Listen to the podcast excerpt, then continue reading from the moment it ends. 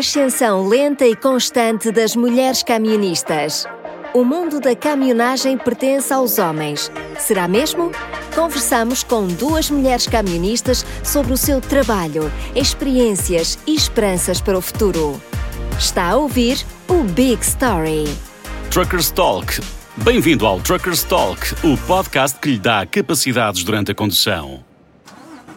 Historicamente, muitas profissões foram sempre dominadas pelos homens e a condução de caminhões é, por certo, uma dessas profissões.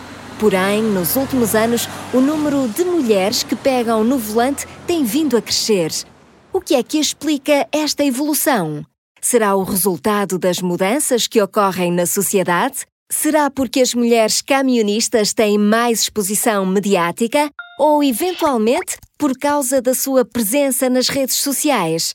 Mas, apesar destas mudanças, será que os preconceitos de género dificultam ainda a vida dessas mulheres? Por isso, vamos fazer estas perguntas a quem está mais apto a responder. O mundo da caminhonagem foi-me apresentado pelo meu namorado quando tinha 19 anos e desde então fiquei fascinada. Conheça Oti Cabadas, também conhecida por Coco Tracker, uma condutora de caminhões oriunda de Palência. Passa as suas semanas a atravessar a Espanha e por vezes Portugal, a transportar cerveja na maioria das vezes. Do que mais gosto é a sensação de liberdade. Claro que é uma liberdade relativa, porque é sempre necessário cumprir um horário. Porém, temos sempre a oportunidade de escolher onde parar e definir os nossos itinerários. Sou muito independente e gosto disso. Eu também. Gosto do meu trabalho porque me sinto livre na estrada. Por vezes até parece que nem estou a trabalhar. Concorda Sandrine Son, uma camionista francesa de Clermont-Ferrand que sente também o chamamento da estrada livre. Cresci inserida no mundo da mecânica. O meu pai era inspetor técnico de uma empresa de autocarros e, por isso, tive sempre a ideia de que um dia iria trabalhar na estrada. Além disso, como gosto da sensação de liberdade enquanto conduzo, optei por trabalhar na maior parte do tempo à noite a fazer entregas aos supermercados com o meu caminhão frigorífico. À noite estamos mais sozinhos na estrada, não há engarrafamentos nem problemas de estacionamento. Posso fazer o que quero sem que ninguém me incomode.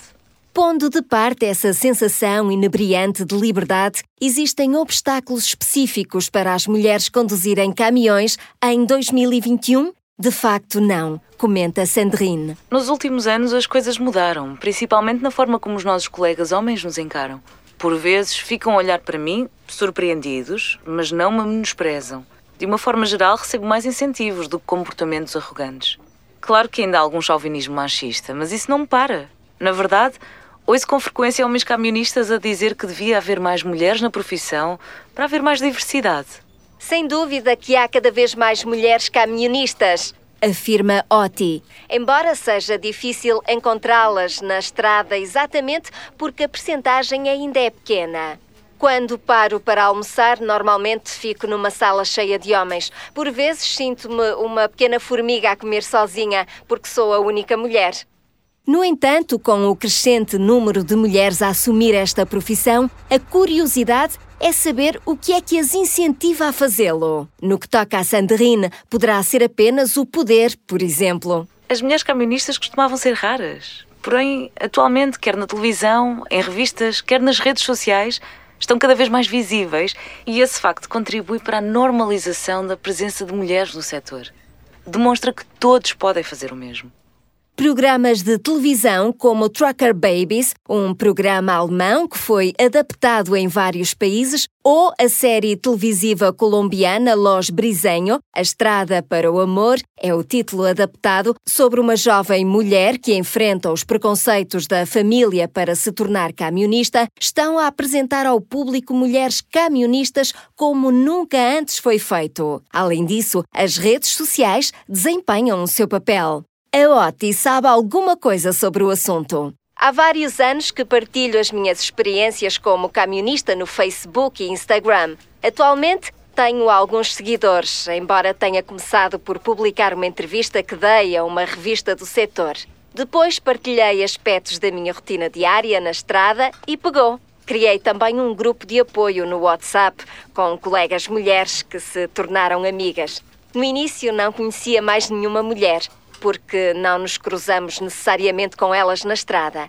Graças às redes sociais, há mais formas de estarmos em contacto. Muitas mulheres escrevem-me a dizer que sempre se sentiram atraídas pela caminhonagem, mas estão hesitantes. Penso que a razão de haver tão poucas mulheres deve-se ao facto de não perceberem que podem fazê-lo. Muitas mulheres não se atrevem a dar este passo. É claro que, por vezes, em termos de força física, temos alguma desvantagem relativamente aos homens. Mas, por outro lado, o nosso estilo de condução e a forma como manuseamos as mercadorias são menos bruscos. Isto é, somos mais cuidadosas. Frequentemente, temos uma melhor interação com os clientes. O nosso estilo é pura e simplesmente diferente. Além disso, trata-se de uma questão de confiança mais do que capacidades físicas. Acrescenta Oti. Tenho 1,60m, por isso, se consigo fazê-lo, qualquer pessoa consegue. Para se assumir esta função é preciso ter vocação. Se tiver algum conselho a dar às mulheres que pretendem ser camionistas, eh, diria apenas: sigam a vossa paixão. Se a condução de caminhões não for a vossa verdadeira vocação, a função acabará por ser mais difícil. Passam muito tempo na estrada e pouco tempo em casa. Mas se tiverem paixão por caminhões e esta for efetivamente a vossa paixão, apostem. Podem fazê-lo como qualquer outra pessoa.